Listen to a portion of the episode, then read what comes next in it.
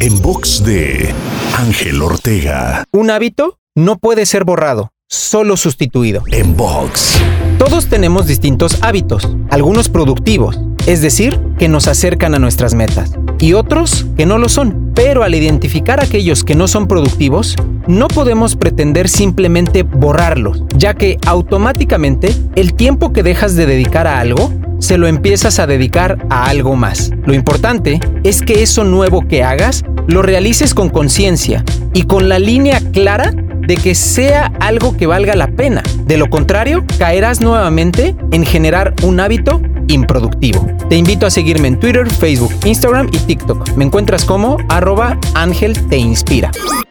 En box de Ángel Ortega.